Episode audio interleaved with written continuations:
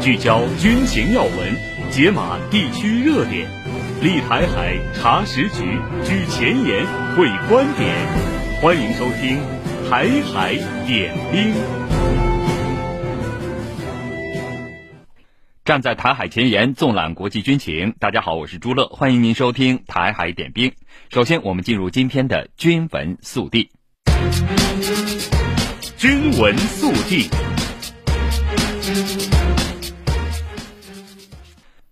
当地时间二十八号，美国中央司令部发布声明，将美军在约旦基地遭遇袭击后的伤亡人数更改为三人死亡、三十四人受伤。声明说，一架单向攻击无人机二十八号当天袭击了约旦东北部靠近叙利亚边境的一处美军基地，除了造成三名美军军人死亡之外，受伤的美军人员已经增加至至少三十四人，而且这一数字或许还在增加中。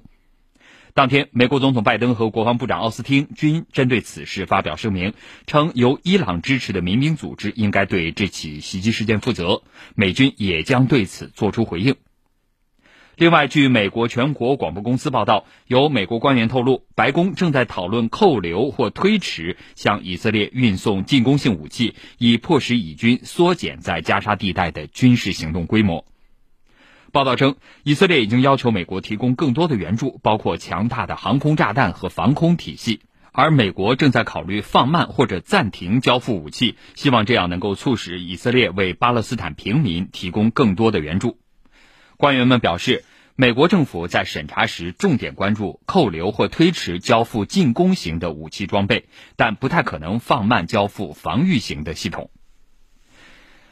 以色列军方二十八号宣布，以色列与加沙地带之间的凯雷姆沙洛姆口岸为军事禁区，以防止当地民众继续阻止人道主义救援物资进入加沙地带。本月二十四号以来，包括被扣押的以色列人员家属在内的数百人堵塞该口岸，阻止人道主义救援物资通过该口岸进入加沙地带。以总理内塔尼亚胡二十七号表示，向加沙地带提供人道主义援助物资是必要的，并要求以军方解决这一问题。据俄罗斯消息报报道，俄罗斯研制的 S 七零猎人重型无人机已经进入测试收尾阶段，今年下半年或将在新西伯利亚州的切卡洛夫飞机制造厂投入量产。猎人无人机是最令世人期待的新型无人机之一，它将使用与第五代战机苏五七配套的武器，还能与苏五七结伴飞行。此前有报道说，猎人的测试工作或将于二零二四年前结束。俄罗斯还计划根据某份合同出口数十架该型无人机。据韩联社二十八号报道，针对俄方警告称韩国援助乌克兰恐导致俄韩关系崩溃，韩国外交部官员称，韩国政府坚持不向乌克兰援助杀伤性武器的立场。此前，俄外交部发言人扎哈罗娃在记者会上表示，韩国国防部长官提及有必要对乌克兰提供包括致命杀伤性武器在内的军事援助。俄方对这种可能使俄韩友好关系崩溃的盲目行动表示警告。据俄新社二十八号报道，美国退役陆军中校丹尼尔·戴维斯日前表示，俄军今年将彻底击败乌军并取得胜利。戴维斯说，二零二四年俄罗斯在这场冲突中获胜的可能性要高于西方希望的冲突冻结。乌克兰武装部队的战斗力逐步下降，俄罗斯军队的战斗力则日渐增强。冲突一开始，结局就已经很清晰，因为俄罗斯的军事潜力大于乌克兰。正因为如此，西方武器不会帮助乌军占据上风。戴维斯还说，乌克兰从未有胜算，无论我们给他多少武器，这并不重要。乌克兰近日还曝光了一起军方官员与企业高管相合谋侵吞军火采购经费的案件。根据乌克兰情报和安全机构公布的案情，乌克兰军方与利沃夫兵工厂签订了合同，采购十万枚迫击炮弹，合同金额大约为四千万美元。然而，乌军方至今尚未收到炮弹，而这笔已支付的采购款被发现转至乌克兰境内外的多个账户之中。据伊朗麦赫尔通讯社报道，伊朗海军司令沙赫拉姆伊拉尼二十八号表示，伊朗海军计划将其存在范围扩大至南极。二零二三年，伊朗武装部队已经将其活动范围扩展至太平洋、大西洋和印度洋。为实现这一目标，伊朗军方曾成立了三个独立的海军司令部。聚焦军情要闻，解码地区热点，立台海查实局举前沿会观点。欢迎收听《台海点兵》。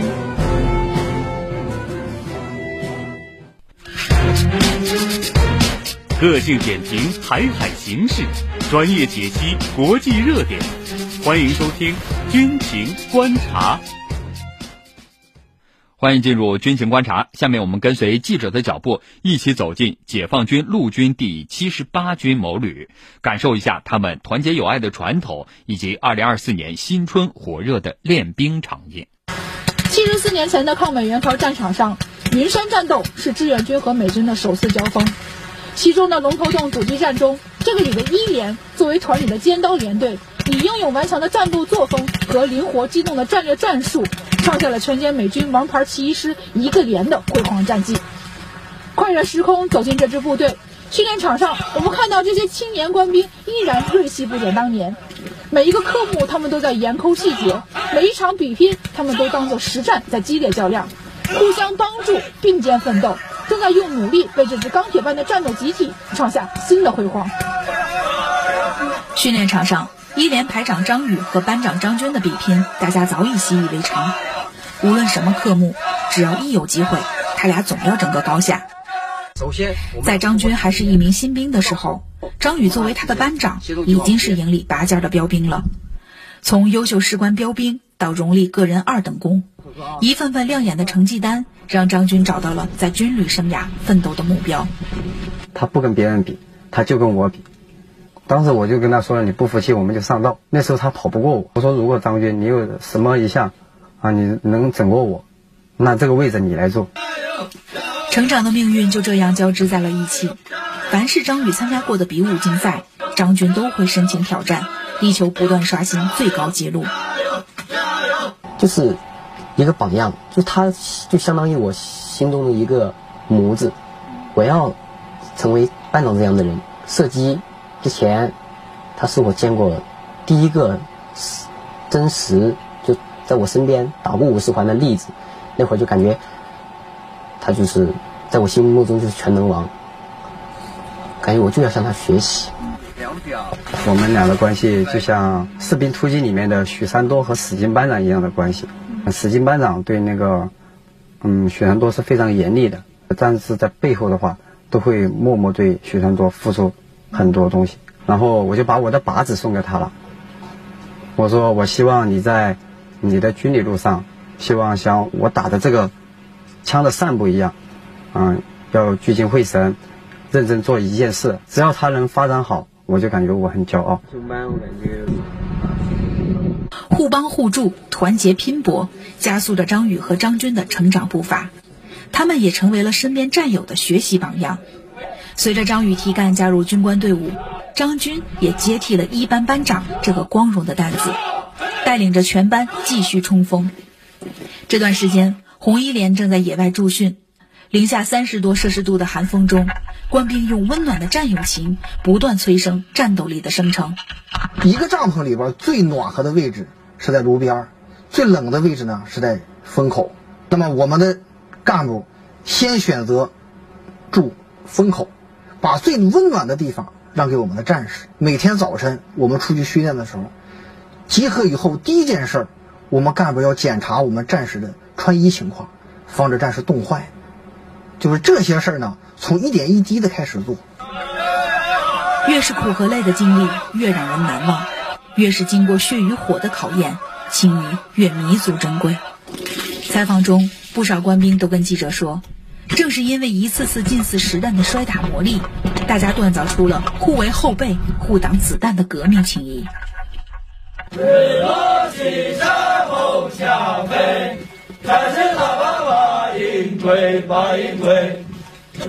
太阳快要落山了，结束了一天实战科目训练的官兵们正在从靶场赶回宿营地。那么在路上呢，我们也听到了队列里响起了《打靶归来》这首歌。其实这首歌呢，就是源自于这个旅。欢快的歌声中，我们也是感受到了官兵们不畏严寒、艰苦奋斗的乐观精神。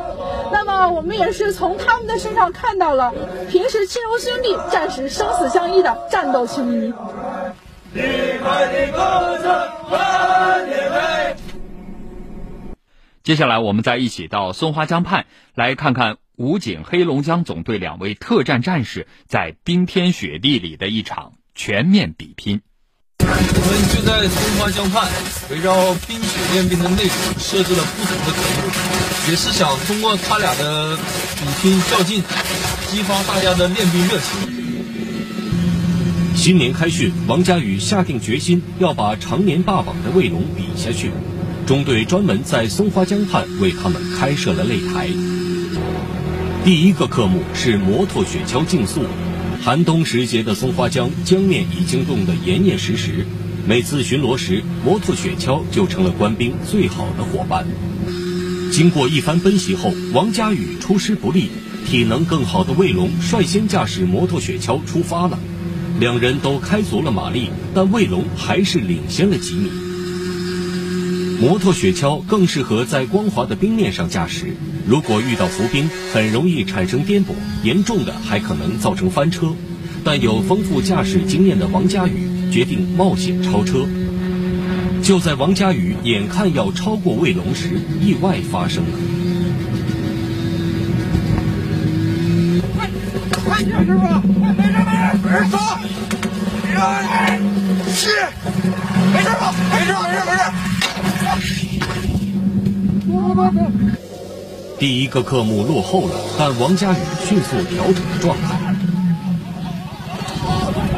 比武比的就是心态。其实，如果你的心态要好了，其实你的方嗯、呃、你的成绩就不会很次。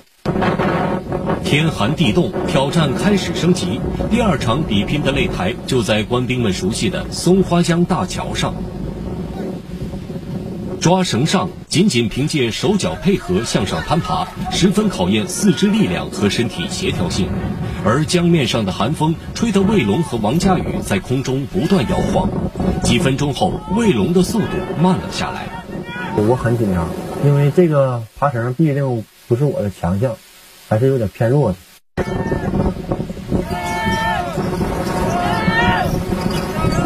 就在这时，卫龙一脚踩空了。我发现卫龙失误了，我正是利用这个机会，我我慢慢的超越了。呃，我的内心想法是，终于让我抓到机会了，我把它超越掉了。两个科目的比赛，一人胜利一场，比赛继续进行。这一次的科目是丘陵地带的搜爆和排爆。搜排爆科目最大的特点就是危险，对特战队员的专业水平要求很高。而这次比拼，中队长为了给两人施加心理压力，特意设置了失败后要爆炸的一幕。那么，他们谁能超过对方，赢得今年比拼的开门红呢？咱们接着看。大雾，右逃地带，我。同志们，所有群众，各组开始行动。王佳宇和卫龙要在指定的地方穿戴好排爆服，两人一组进行作业。不要收到了吗？收到没有？当时我们找到第一个跑座的时候，时间已经过去很多了。当时我就认为，我可能又要输给卫龙了。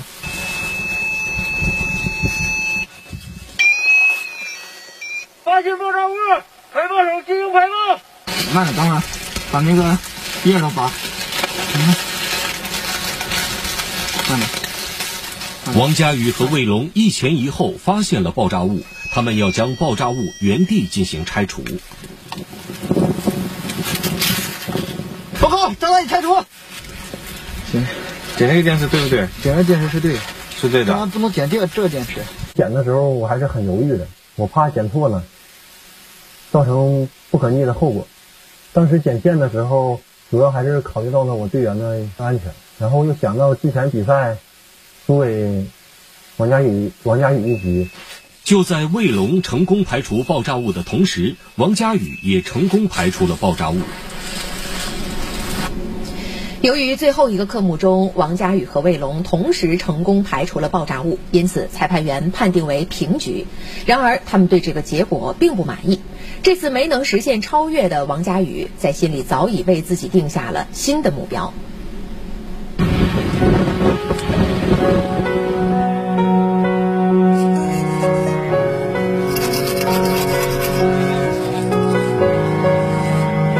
快看我身后这个雪桥就是我们之日的一项特色。江苏地处于祖国最东端，冬季寒冷，所以雪雕文化也就成了我们中的一项传统。雪墙上这些作品呢，都是我们平日里一些训练生活一些剪影。我最喜欢的作品就是我这身后这幅，大家猜猜这幅率性举手是谁的缩写呢？没错，就是我的缩写。所以我把作品放到这里，时刻提醒我自己，鞭策我自己。我相信，在新的一年，我一定能够一举夺魁，夺得冠军。欢迎继续收听军情观察环节，再来了解国际方面的消息。俄罗斯国防部发布消息说，乌克兰日前向俄境内的库尔斯克核电站发射了三枚原点 U 导弹，被俄防空系统全部拦截。不久后，乌克兰空军声称在亚速海上空击落了两架俄罗斯的指挥飞机，包括一架 A-50 预警机和一架作为空中指挥中心的伊尔二二飞机。那么，俄军出动指挥飞机有何意图呢？来听军事专家杜文龙的分析。呃，如果在亚速海南部把两架没有自卫能力的飞机升空，有可能有很多的这个考虑。那首先，如果能够对弹道导弹的发射地点、呃轨迹，包括命中效果进行评估，这样呢，无论是引导地面导弹部队拦截，还是进行源头攻击，呃，通过空中升空的雷达指挥所能够第一时间确定。这样呢，为俄罗斯有可能的反击行动创造条件。第二呢，有可能是保卫罗斯托夫，因为这个地方呢有一个大的机场。那之前乌克兰的无人机曾经在这个机场进行过空袭行动，而且还炸坏了两架苏两四，包括一架苏三零。如果在亚速海南部自己防空体系很薄弱，乌克兰的无人机随时有可能会复制上一次的袭击状态。但如果提前把预警机升空，对于拦截各类目标能够起到一个预警功能。这里面我感觉最大作用就是对克里米亚方向的保护。而如果从亚速海这个 R 五零预警机的位置来看呢，它离克里米亚大桥特别近。那如果乌克兰使用苏两四战斗轰炸机，携带英国、法国的风暴鹰影斯卡普，对于大桥发动打击行动，这是必经之路。如果在这个位置上占领阵位，然后开机对各种空中目标进行搜索，它可以第一时间发现对方的苏两四和斯卡普以及风暴鹰影导弹，这样有可能会拦截行动出现比较大的便利。上周有导弹在波兰境内爆炸，并造成了两人死亡，这一事件持续引发关注。美国和北约宣称袭击波兰的导弹或许来自乌克兰，但俄罗斯常驻联合国代表聂边贾表示，乌克兰和波兰试图挑起俄罗斯与北约之间的冲突。具体的情况，来听军事专家李丽的分析。我觉得这个导弹呢，虽然看起来它只是一次简单的攻击行动，但实际上呢，它可以搅起很大的风浪，这就是当下呢我们看到的事实。所以呢，从当时到现在，这个事件一直在发酵，就是所有的讨论都在继续，没有最后的结论。所以我们会发现，如果说从逻辑上来看呢，我们大体上能够看到一条线，就是如果这个事件真的是俄罗斯所为，那么对谁最有利？那实际上呢，它首先对乌克兰最有利，其次就是对波兰。泽连斯基最先的表述和后续为什么有调整呢？我觉得他上就是美国在主导这个当中，他出现了比较大的一个回弹。因为最先他讲第一时刻，我记得他反映的就是说这个导弹一定是俄罗斯的。但是几次你看，包括呃乌克兰进入到波兰境内做相关的调查，后续他这个口风慢慢的往回收了。那我觉得往回收的原因是美国在主导这个事件，因为美国不想把这个事件闹大。特别是拜登在最先的时候，他上在第一时刻，我记得最敏感的时候，他就做出了一个结论，他觉得这个导弹可能不是俄罗斯的，就是他上任何的数据证据都不掌握的时候，他先这样说。我认为他就是想让这个事态降温，因为其他国家呢会跟着美国的口径。如果大家都认为是俄罗斯打的，那当然后续北约就可以启动这个联合防御机制，那整个这个事态那可能就真的演变成最先我们所说的，真的可能就是第三次世界大战了。所以这个局面是一定要避免的。所以当下呢，上各方的降温，我认为这里面有对事态呢不想搞大的一个最重要的考虑。英国日前表示，将在乌克兰的现代化军队和国防部门发展上予以帮助，优先重点是防空火炮、远程火力、装甲车和航空作战力量。法国新任外长也公开承诺，法国将全力支持乌克兰，加强乌克兰在国内生产所需武器的能力。那么，此举意欲何为呢？来听军事专家杜文龙的分析。呃，美国人正式宣布向乌克兰的援助暂停。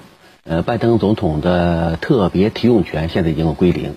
呃，西方国家包括美国盟友正在接棒。但现在看呢，雷声大雨点小。呃，尽管像英国、法国提出了一些资金援助项目，但目前看呢，要想达到之前那个状态，难上加难。所以西方国家想的一个基本策略是甩负担、甩包袱。呃，如果能够帮助乌克兰把自己武器装备生产线恢复，呃，弹药体系恢复，这样西方国家的负担就会进一步降低。俄乌冲突打了六百多天，现在看呢，基本上是耗尽了小国，拖垮了大国。那这个状态下，欧洲国家都感觉到俄乌冲突对乌的军事援助是一个沉重的负担。如果今后向乌克兰的援助从目前的输血变成造血，这样就可以把今后作战行动不利、装备弹药缺乏责任全部推给乌克兰。我给钱了，你没打好，这不是我的事儿。所以下一步呢，有可能会在武器装备维修、制造。保养方面，以及呢这个新型武器装备的发展方面起到一定作用，但现在看难度挺大，因为现在俄罗斯的主要攻击目标就是那些有可能成为武器装备生产维护的重要基地。如果把国防工业全部打乱，因为西方国家输这点血有可能不会起到作用，但是造血功能与俄罗斯的这持续压制也无法形成较大规模，所以西方国家。在降低援助力度的同时，又把希望寄托到乌克兰能够独立生产各种武器装备。但现在看呢，在多层次、严密、高效的火力突击之下，这个计划的完成度很难达到预期标准。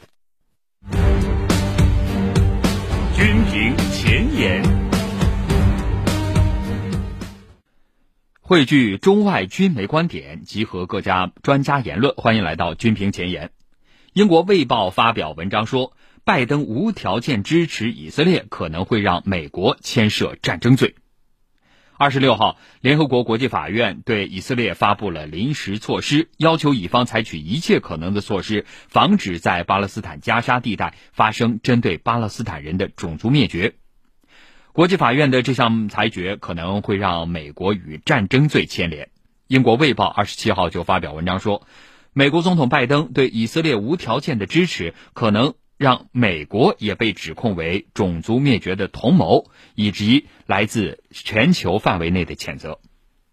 该文章表示，联合国国际法院这一举措对巴勒斯坦人来说是一项胜利。以色列被世界最重要的法院之一追究开展军事行动的责任，但对于美国总统拜登和他的幕僚来说，这一裁决令人相当尴尬。